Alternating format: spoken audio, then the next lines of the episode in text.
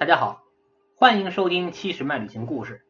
今天我们来聊聊羊皮筏子为什么只用公羊皮，不用母羊皮制作。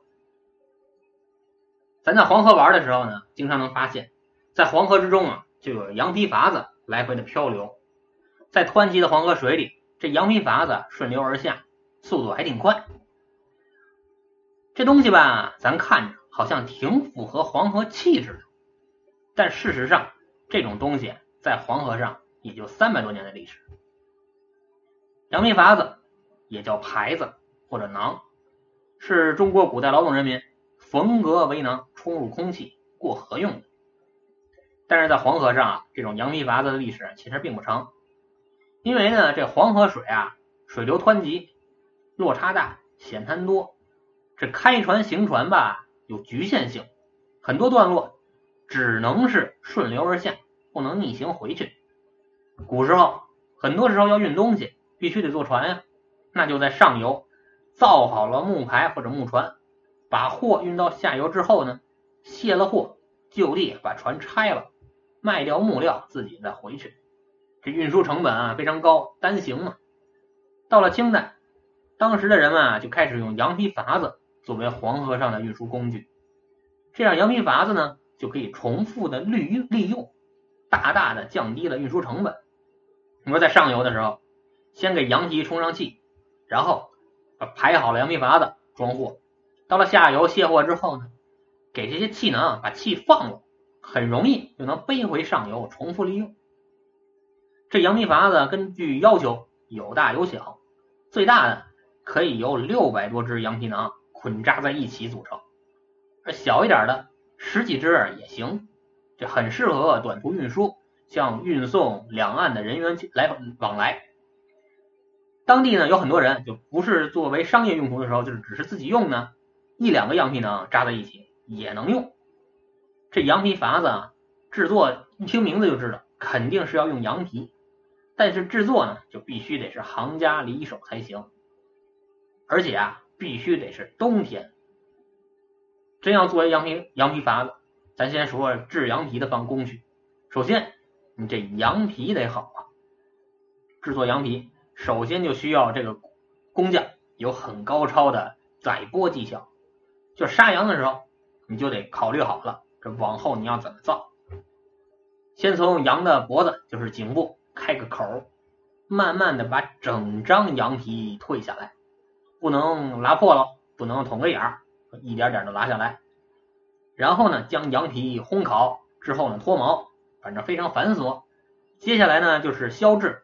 消制的过程就是有一些了解皮皮草的都知道，就非常臭，而且呢，就工序时间很长。最后呢，就是这个过程消制过程完成之后呢，把几个窟窿堵住，往这个羊皮囊里啊吹气。使这个羊皮皮胎膨胀起来，再灌进少量的清油、食盐和水，然后搁到户外去晒着。等到这个皮颜色变成黄褐色，而且啊有点透明的时候，这个时候啊就说明这个东西成了。这羊皮筏子，而且啊是只能使用公羊制作，不能用母羊。为什么呢？